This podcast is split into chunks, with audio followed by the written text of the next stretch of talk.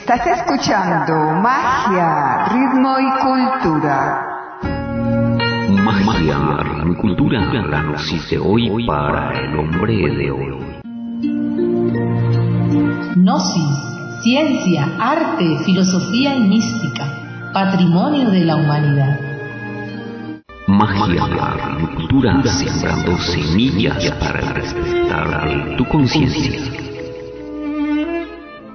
Bienvenidos sean ustedes, todos nuestros queridos amigos y oyentes, a este tu programa Magia, Ritmo y Cultura, en el cual te estamos invitando a todos los cursos de autoconocimiento que nuestra institución, la Santa Iglesia Gnóstica Samael Aumbeor de Colombia, está dictando por internet totalmente gratuita.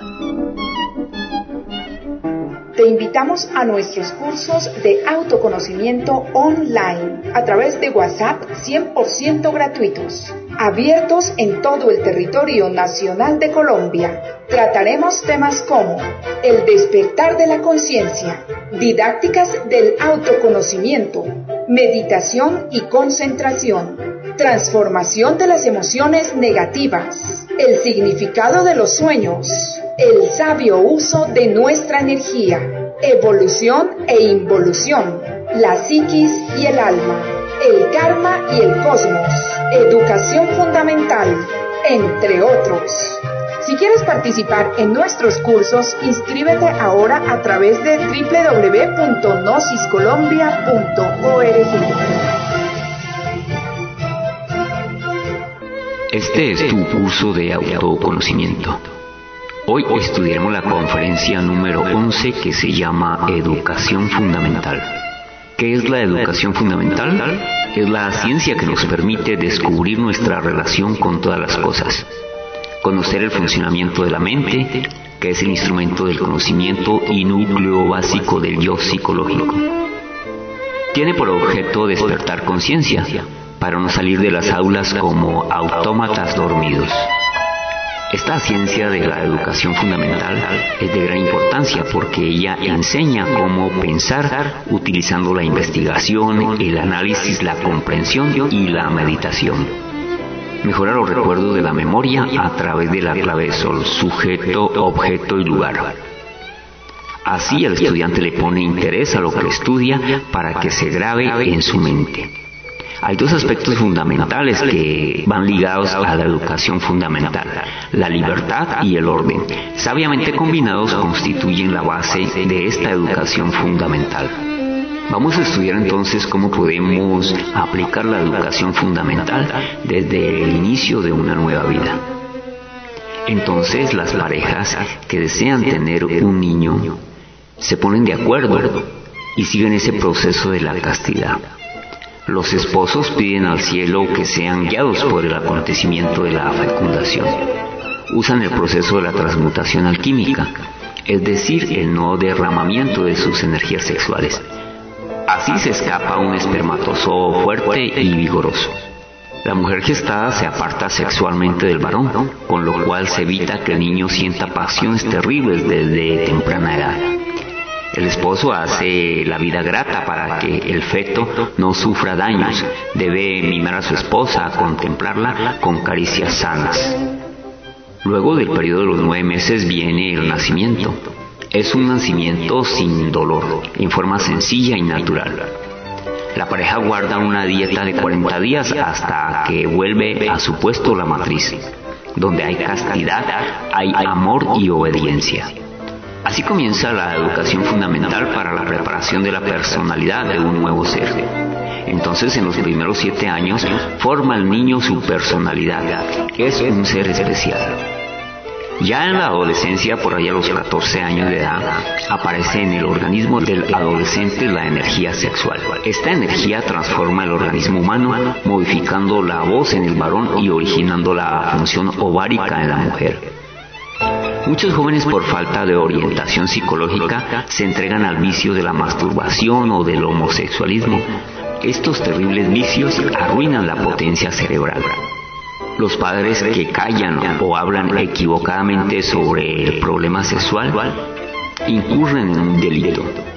Entonces es urgente acabar el falso pudor y enseñarles todos los misterios sexuales. Solo así podrán encaminarse por la senda de la regeneración. Los jóvenes deben sublimar las energías sexuales cultivando el sentido estético, aprendiendo música, escultura, pintura, realizando excursiones a las montañas. Después del periodo anterior viene la juventud. Esta se divide en dos periodos de siete años. El primer periodo va de los 21 a los 28 años, el segundo de los 28 a los 35 años. Este periodo es fugaz. La belleza es el esplendor de la juventud, pero es ilusoria, no dura. La juventud está llena de ilusiones que conducen al desencanto. Sus basamentos se encuentran en el hogar, la escuela y la calle. El joven tiene el genio vivo y el juicio débil. Son raros los que tienen esta característica equilibrada. Sin educación fundamental, los jóvenes resultan pasionales, borrachos, bribones, mordaces, concupiscentes, lujuriosos, glotones, codiciosos, envidiosos, celosos, matones, ladrones, orgullosos y hasta perezosos. La gente joven puede transformarse y transformar al mundo si se orienta por la senda de la educación fundamental. Miremos cómo se comporta el ego en la época de la juventud. El ego aprovecha el fuego de la juventud para robustecerse y hacerse poderoso. Quiere satisfacciones pasionales a cualquier precio, aun cuando la vejez sea totalmente desastrosa. Así pues, los enamorados no saben distinguir entre el amor y la pasión. Esta segunda, la pasión, es un veneno que engaña a la mente y al corazón. Después de satisfecha la pasión animal, el castillo de naipes se cae. El apasionado jura con lágrimas de sangre que está verdaderamente enamorado. En este periodo las jóvenes, las niñas, las señoritas son libres de tener su novio. Debido a que todavía no han disuelto el yo, es conveniente no dejarlas a solas.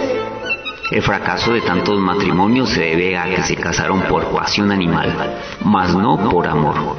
La pareja debe estar unidos voluntariamente por amor, no por temor y celos. El problema de la juventud es el matrimonio.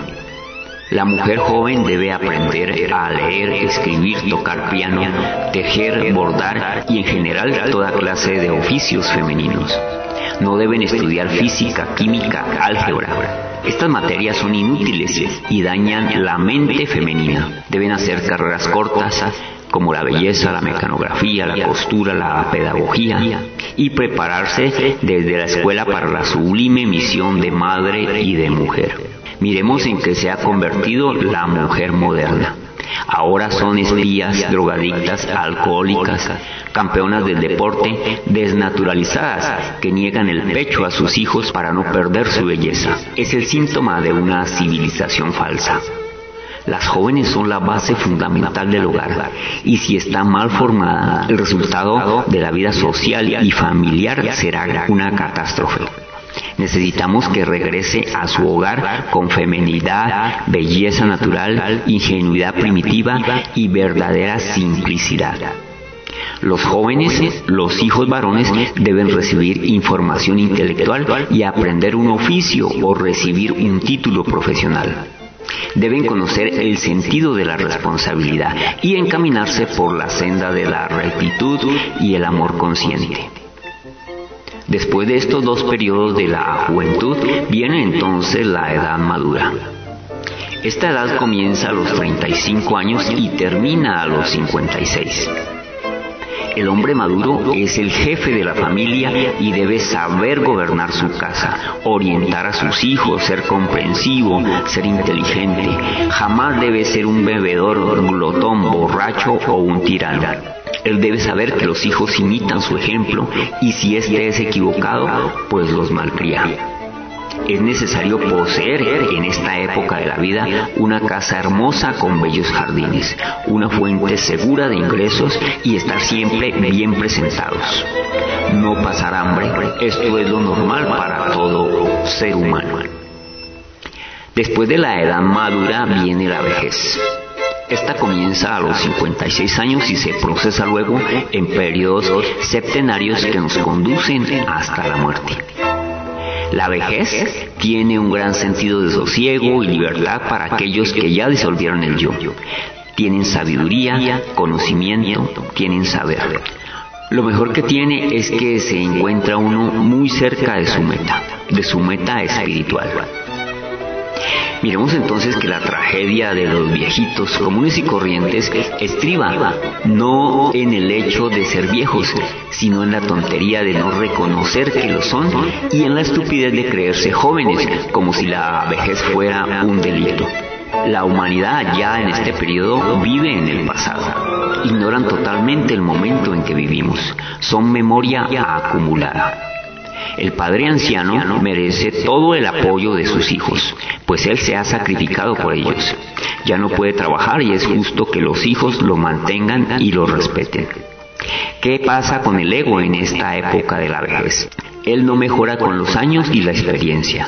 Entonces se complica, es más trabajoso y difícil de desintegrar. La persona se autoconsuela dando bellos consejos debido a su incapacidad para dar feos ejemplos.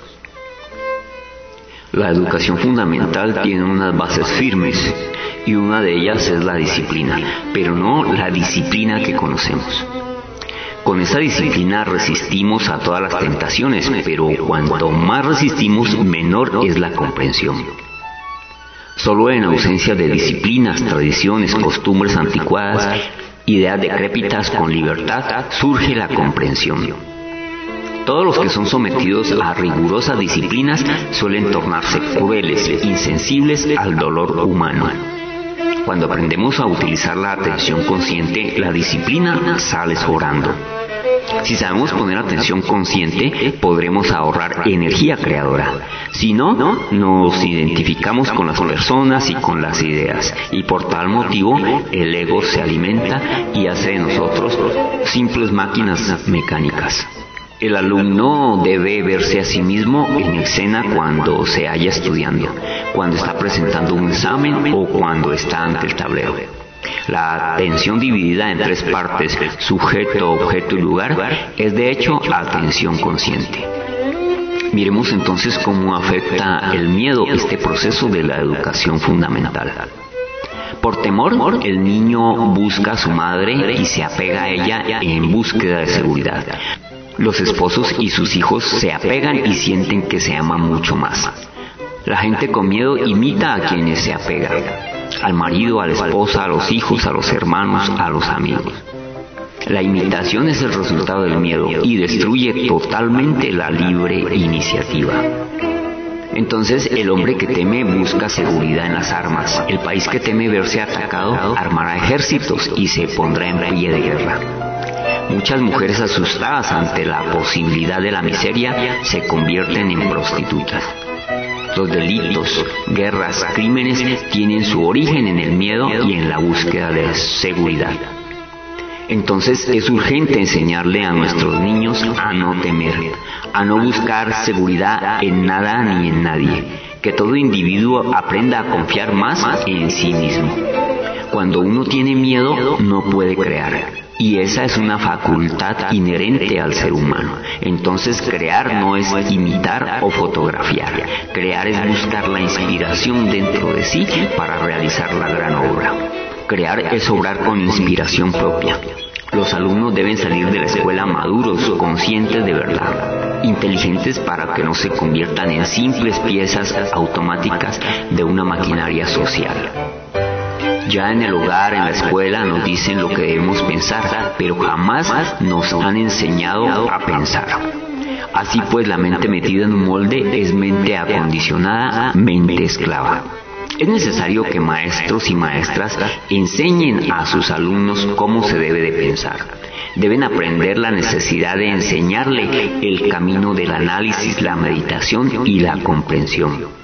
No hay necesidad de aceptar, sino de investigar, analizar, meditar y comprender. Lo fundamental es no dictarle a la mente de los alumnos lo que debe pensar. Enseñar cómo pensar y manejar sabiamente la mente. Hay que respetar la libertad intelectual. Así pues, el problema más grave de la educación son los padres y los maestros. Los educadores deben reeducarse, conocerse a sí mismos, revisar todos sus conocimientos y comprender que estamos entrando en una nueva era, para la cual nosotros necesitamos transformarnos. Así pues, transformándose los educadores, se transforma la educación pública. Todo el esfuerzo de los maestros debe dirigirse al despertar de la conciencia de los estudiantes. Es necesario decirle a los padres de familia que la educación fundamental es necesaria para levantar a las nuevas generaciones. Que la formación intelectual es necesaria, pero que no es todo. Se necesita enseñarle a los jóvenes a conocerse a sí mismos, sus propios errores y sus defectos psicológicos. Entonces miremos cómo es la educación de hoy y cómo puede ser la educación del mañana. Los estudiantes viven una vida mecanicista, solo reciben información intelectual y la almacenan en la memoria. Estudian porque sus padres los mandan, viven con la conciencia dormida sin saber realmente del por qué o del para qué se estudia. Solo se preocupan por pasar el año. Y pasar el año no significa ser muy inteligentes se les ha dicho a los estudiantes que deben prepararse para ganarse la vida y solamente para conseguir dinero. Las niñas estudian para prepararse y conseguir un buen marido. Eso es lo normal. Lo importante es tener plena conciencia sobre lo que se estudia. En la vida práctica las materias no solo resultan inútiles, sino que también se olvidan. Entonces es necesario darles libertad de expresión creadora, sin condicionamiento a los alumnos para que sean conscientes de lo que estudian. Hay un aspecto muy importantísimo que es saber escuchar y también saber vivir. Por ejemplo, cuando un conferencista habla, el auditorio parece estar atento, mas en el fondo psicológico de cada individuo, el yo malinterpreta las palabras. Entonces, solo en un estado de mente libre, de alerta novedad, de plena receptividad, sabiendo escuchar, viviendo el momento, podemos realmente escuchar y captar el mensaje del orador. Cuando la mente está condicionada por la memoria, repite lo que tiene acumulado. Necesitamos refinar la atención, los modales, para así mejorar nuestra persona. Cuando el individuo vive este proceso a conciencia, se transforma en un individuo íntegro. Si queremos ser individuos íntegros, debemos autoexplorarnos psicológicamente, conocernos a sí mismo en todos los territorios del pensamiento. Debemos disolver el yo psicológico, comprender el proceso de la existencia y estar atentos a la tecnología que es un instrumento destructivo quien la maneja mal, va a la involución. Podemos hacer la gran obra del Padre con las herramientas del diablo. Y esas son la tecnología. Bien, para finalizar vamos a estudiar la práctica de hoy. No sin antes recordarles que tenemos que estar practicando todas las prácticas que hemos dado en las conferencias anteriores. Bien, bien, en el día de hoy vamos a empezar a estudiar las runas. Existe el yudo del espíritu. Nos estamos refiriendo a los ejercicios rúnicos. Estos son formidables para lograr el despertar de nuestra conciencia. Quien quiera trabajar con este ayudo debe comenzar con la runa de Mercurio, cuyo color violeta origina fuerzas cósmicas extraordinarias dentro de nosotros.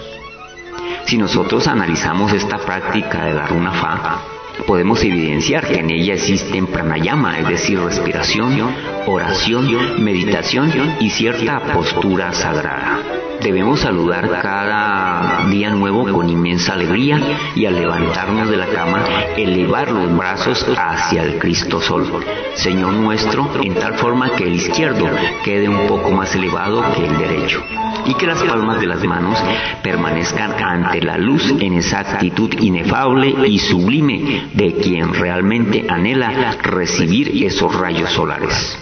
Esta es la posición de la sacra runafa.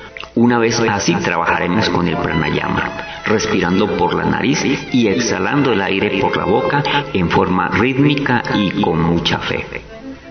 Imaginemos entonces en esos instantes que la luz del Cristo Sol entra en nosotros por los dedos de las manos, circula por los brazos inunda todo el organismo, llega hasta la conciencia, la estimula, la despierta y la llama a la actividad. Luego oraremos con mucha devoción y recogimiento así. Fuerzas maravillosas del amor, avivad mis fuegos sagrados para que mi conciencia despierte. Una vez terminemos esta hermosa oración, pronunciamos los siguientes mantras.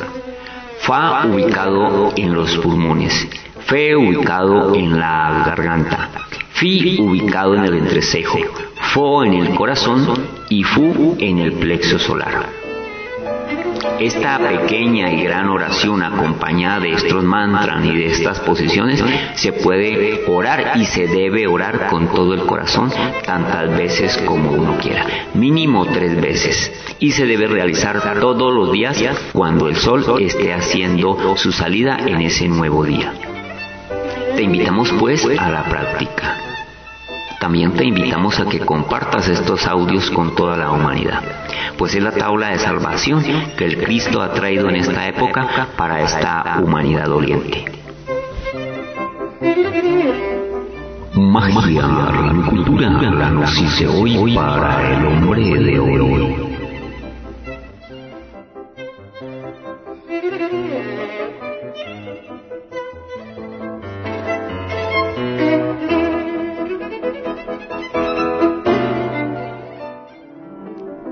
Bienvenidos mis queridos oyentes y amigos al maravilloso mundo de las plantas y sus propiedades. El maravilloso mundo de las plantas y sus propiedades. En el día de hoy vamos a hablar sobre un tema de gran importancia en estos momentos en que muchos virus están apareciendo de nuevo sobre la faz de la Tierra. Entonces vamos a hablar de las defensas cómo podemos incrementar las defensas en nuestro organismo. Así pues, recordemos que por estos días es muy común escuchar y ver a personas con síntomas de gripe o resfriado. Una de las mejores maneras, además de permanecer en la tranquilidad de tu casa, es reforzando tu sistema inmunológico. La fortaleza de tus defensas depende en un 75% de los hábitos de tu vida. Esto significa que realizar actividades físicas periódicamente mantienen los niveles de estrés muy bajos y llevar una alimentación saludable contribuyen a mantener el equilibrio inmunológico. Una dieta con abundantes frutas y hortalizas, ricas en micronutrientes que fortalezcan el sistema inmunitario también podría ayudarte a que tus defensas naturales de tu organismo te defiendan de las enfermedades infecciosas. Debido a las variaciones climáticas, empiezan las preocupaciones con respecto a enfermedades respiratorias, y más aún en estos tiempos.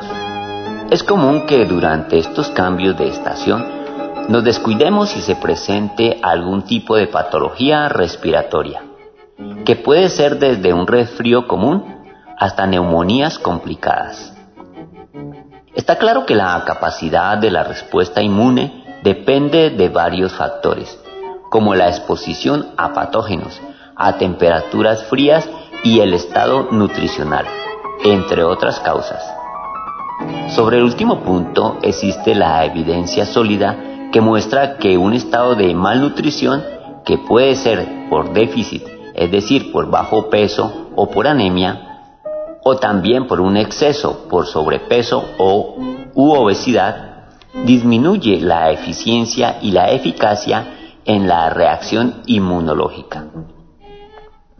Por ello, una alimentación adecuada y variada es una buena forma de mantener las respuestas inmunes en un óptimo funcionamiento.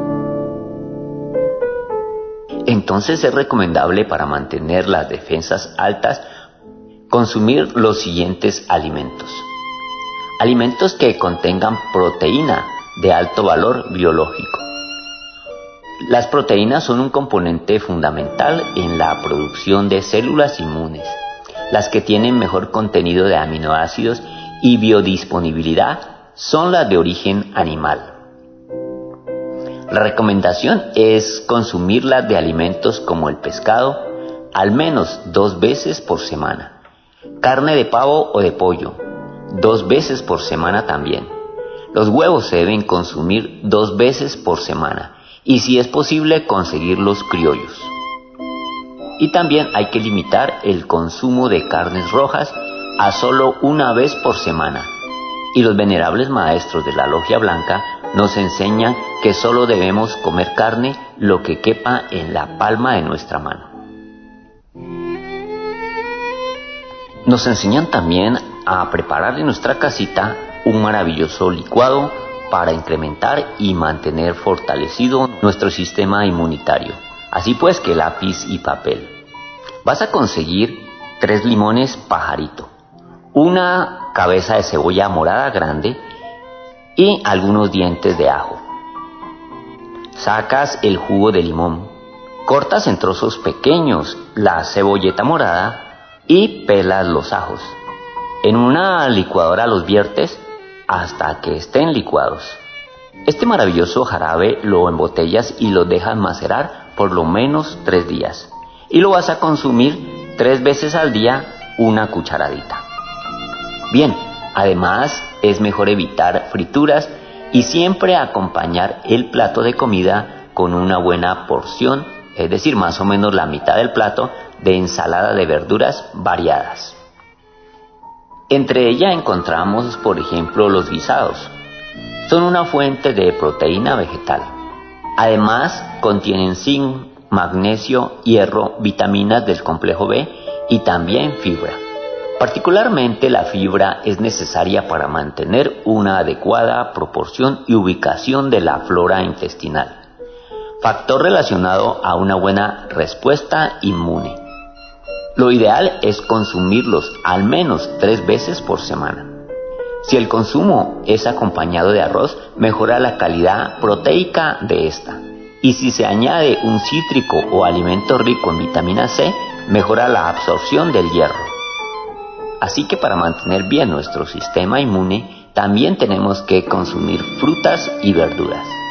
Las frutas cítricas son conocidas por su buen contenido de vitamina C, uno de los mayores antioxidantes en la dieta que cumple un rol fundamental en la producción, la función y el movimiento de glóbulos blancos. También contribuye a la producción de células sanguíneas responsables de la respuesta inmunitaria. La sugerencia es consumir 90 miligramos de vitamina C al día, que pueden ser cubiertas, por ejemplo, con una tajada de piña o una naranja. Así también algunas verduras como el pimiento crudo y el brócoli, pues estos son ricos en esta vitamina. Las frutas y verduras amarillas, rojas, verde oscuro son ricas en provitamina A, cuya función es mantener sana las mucosas del sistema respiratorio que constituyen la primera barrera de defensa. También tenemos que consumir los cereales, como la quinoa, por ejemplo. Los cereales son una buena fuente de proteína vegetal, zinc y vitaminas del complejo B, importantes en la regulación de la respuesta inflamatoria la recomendación es consumir al menos una porción de estos cereales al día. Un elemento importante para reforzar nuestro sistema inmunológico son los ácidos grasos omega 3. Estos ácidos poliinsaturados omega 3 y sus derivados participan en la respuesta antiinflamatoria que es importante para la respuesta inmune. Incluso ahora se acepta su consumo como parte de la alimentación complementaria a partir de los seis meses de edad. La sugerencia entonces es consumir al menos dos porciones de pescado y oleaginosas como el ajonjolí. Un producto maravilloso por su sabor, su contextura y su nutrición es la miel de abeja. Este es uno de los alimentos más recomendados en esta época en que los virus, vuelvo y te repito, nos están atacando. Más allá de su contenido calórico, Los estudios muestran que es rica en antioxidantes y compuestos fenólicos que protegen a las células frente a la inflamación y el envejecimiento. Además de contener vitamina A y C, básicas en la cicatrización y la estructura de la membrana celular. Una buena alternativa es reemplazar el azúcar por la miel. Aunque con las limitaciones de cantidad, la recomendación es consumir dos cucharaditas de miel al día. Las crucíferas son un grupo de vegetales en el que se destacan entre los más consumidos el brócoli, los berros, la col y la coliflor. Estos alimentos contienen compuestos bioactivos con función protectora de la oxidación o el daño celular. Es ideal incluir una porción de 200 gramos de estos alimentos todos los días en nuestras ensaladas para mantener bien nuestro sistema inmunológico. Un producto de excelente sabor, textura y color es el yogur, conocido por ser buena fuente de proteínas y calcio. También aporta probióticos, es decir, bacterias benéficas, que regulan la proliferación de bacterias intestinales y fortalecen el sistema inmune. La recomendación es consumir una porción diaria de 200 gramos de yogur natural sin azúcar o bajo en ella. Asimismo es conveniente mantenerse bien hidratado, importante para el buen funcionamiento del sistema inmunológico. Lo ideal es consumir líquidos tibios o calientes, como infusiones o agua pura, entre 8 y 10 tazas, es decir, de 2 a 2.5 litros de agua por día. Queremos reforzar las recomendaciones sobre los antioxidantes, que además de prevenir enfermedades, retrasan el proceso de envejecimiento y protegen tu cuerpo de artritis, alergia, gripes y resfriados comunes. También suben nuestras defensas. ¿Qué alimentos entonces contienen antioxidantes? Inspírate porque son muchos, como el aguacate, el salmón, las legumbres, los cítricos, las frutas como las fresas, la naranja, la mandarina y los alimentos ricos en zinc como los huevos y los cereales. También queremos hacer hincapié en el ejercicio. Más allá de tener una buena salud cardiovascular y de estar en forma, el ejercicio con frecuencia contribuye a estimular nuestro sistema inmunológico. Comienza poco a poco. Apúntate a alguna rutina de ejercicios, como por ejemplo el yoga en casa. Otro aspecto fundamental en la parte psíquica de nuestra constitución interna es la meditación. Entre el afán del día a día y las múltiples ocupaciones, muchas veces es necesario tomarnos un momento de silencio ¿No sabes por qué siempre que intentas meditar te da sueño?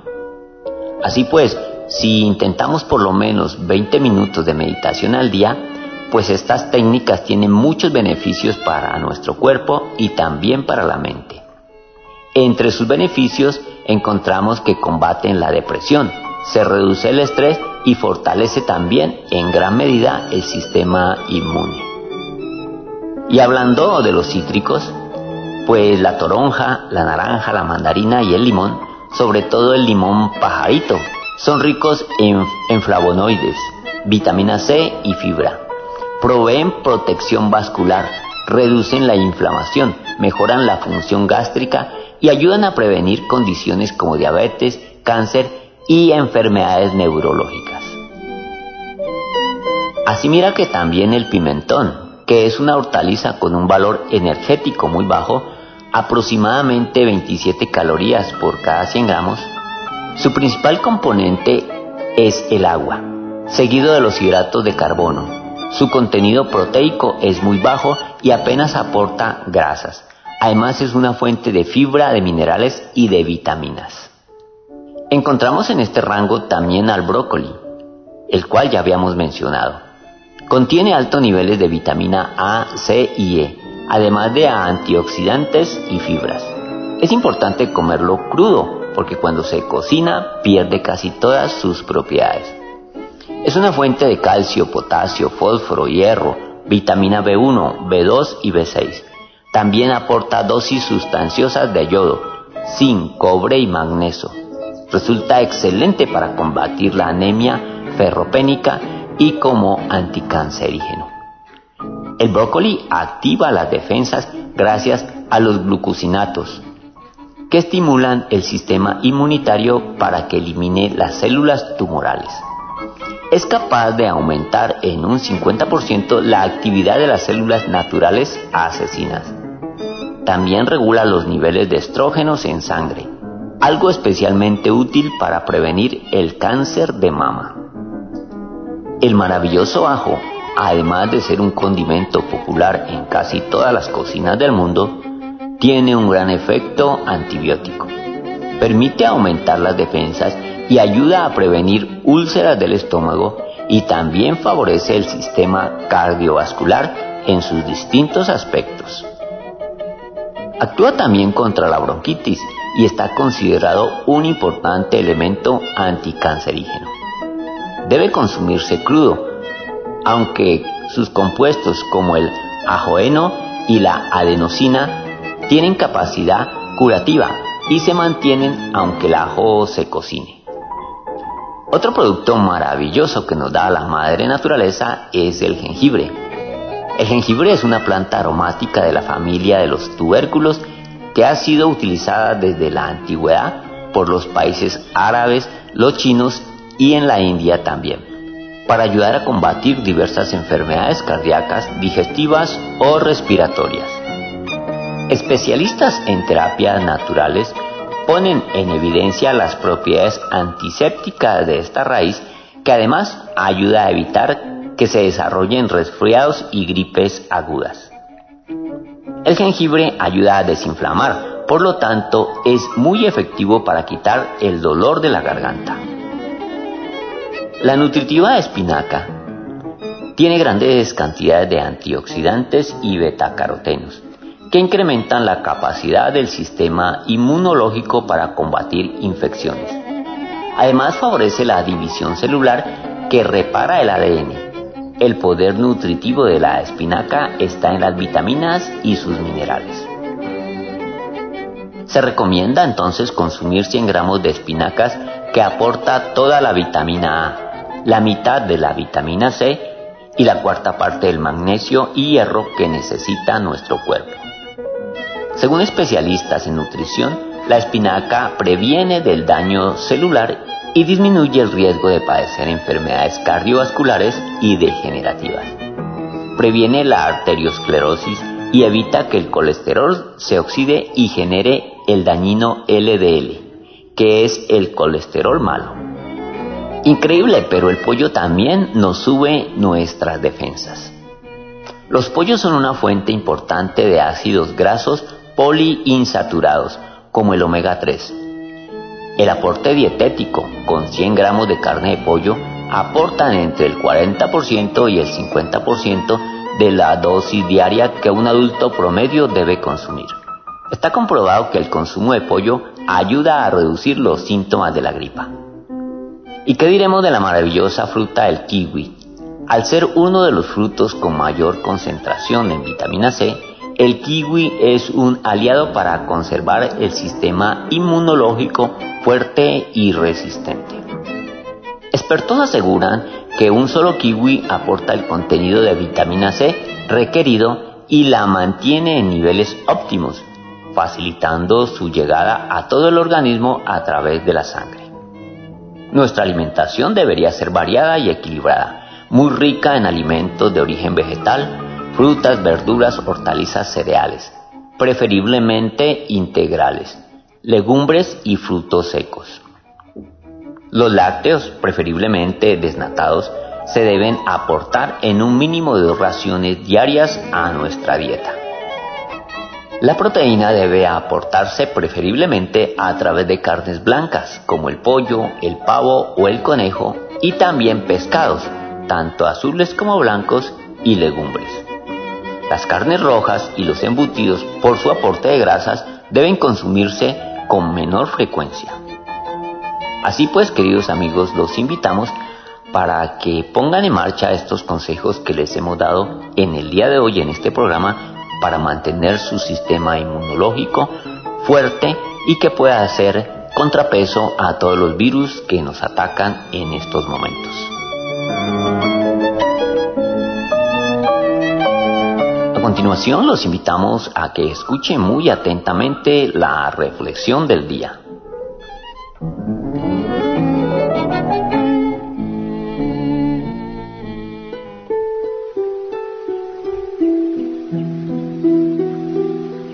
Alberto era un hombre joven cuyo hijo había nacido recientemente y era la primera vez que sentía la experiencia de ser papá. Un buen día, le dieron ganas de entrar en contacto con la naturaleza, pues a partir del nacimiento de su bebé, todo lo veía hermoso. Y aún el ruido de una hoja al caer le sonaba a lindas notas musicales. Así fue que decidió ir a un bosque. Quería oír el canto de los pájaros y disfrutar toda la belleza. Caminaba plácidamente respirando la humedad que hay en estos lugares, cuando de repente vio posada en una rama a un águila que lo sorprendió por la belleza de su plumaje.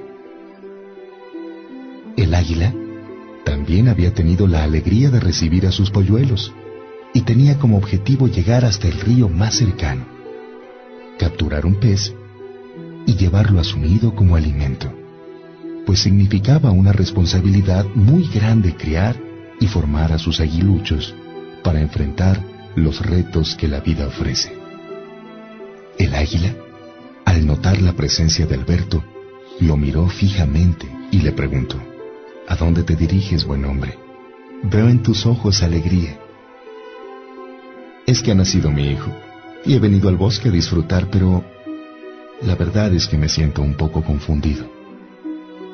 Oye, preguntó el águila, ¿y qué piensas hacer con tu hijo? Pues ahora y desde ahora, siempre lo voy a proteger. Le daré de comer y jamás permitiré que pase frío. Yo me encargaré de que tenga todo lo que necesite. Y día con día seré quien lo cubra de las inclemencias del tiempo. Voy a defenderlo de los enemigos que pueda tener y nunca dejaré que pase situaciones difíciles. Es mi hijo, lo amo y no permitiré que pase problemas o necesidades como las que yo pasé. Nunca dejaré que eso suceda, porque para eso estoy aquí, para que él nunca se esfuerce por nada. Y para finalizar, agregó, yo, como su padre, seré fuerte como un oso, y con la potencia de mis brazos lo rodearé, lo abrazaré, y nunca dejaré que nada ni nadie lo perturbe. El águila no salía de su asombro. Atónita lo escuchaba y no daba crédito a lo que había oído. Entonces, respirando muy hondo y sacudiendo su enorme plumaje, lo miró fijamente y le dijo, Escúchame bien, buen hombre. Cuando recibí el mandato de la naturaleza para empollar a mis hijos, también recibí el mandato de construir mi nido. Un nido confortable, seguro, a buen resguardo de los depredadores, pero también le he puesto ramas con muchas espinas. ¿Y sabes por qué? Porque aun cuando estas espinas están cubiertas por plumas, algún día cuando mis polluelos hayan emplumado y sean fuertes para volar, haré desprender todo ese confort, y ellos ya no podrán habitar sobre las espinas. Eso les obligará a construir su propio nido. Todo el valle será para ellos, siempre y cuando realicen su propio esfuerzo para conquistarlo con todo, sus montañas, sus ríos llenos de peces y praderas llenas de conejos si yo los abrazara como un oso. Reprimiría sus aspiraciones y deseos de ser ellos mismos. Destruiría irremediablemente su individualidad y haría de ellos individuos indolentes, sin ánimo de luchar ni alegría para vivir. Tarde o temprano, lloraría mi error, pues ver a mis aguiluchos convertidos en ridículos representantes de su especie me llenaría de remordimiento y gran vergüenza, pues tendría que cosechar la impertinencia de mis actos viendo a mi descendencia imposibilitada para tener sus propios triunfos, fracasos y errores porque yo quise resolver todos sus problemas. Yo, amigo mío, dijo el águila, podría jurarte que después de Dios he de amar a mis hijos por sobre todas las cosas, pero también he de prometer que nunca seré su cómplice en la superficialidad de su inmadurez. He de entender su juventud, pero no voy a participar de sus excesos. Me he de esmerar en conocer sus cualidades, pero también sus defectos, y nunca permitiré que abusen de mí en aras de este amor que les profeso. El águila cayó, y Alberto no supo qué decir.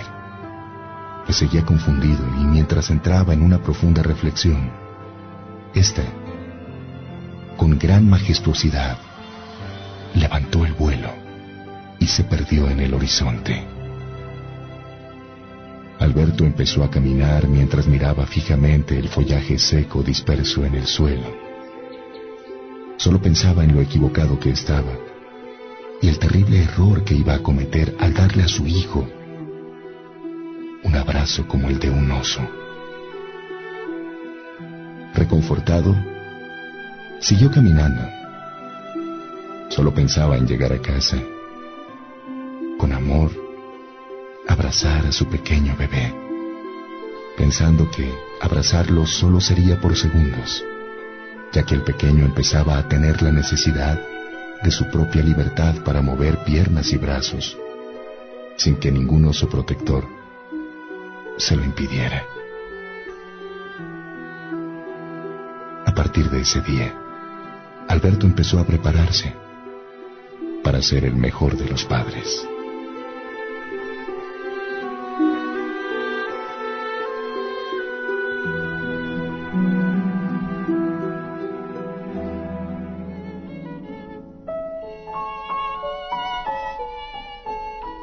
Invitamos para que todos los días a las 12 meridiano nos escuches en radio.nosiscolombia.org. Música, variedad, temas de interés, investigación, noticias, guía espiritual y mucho más en Radio Gnosis Colombia.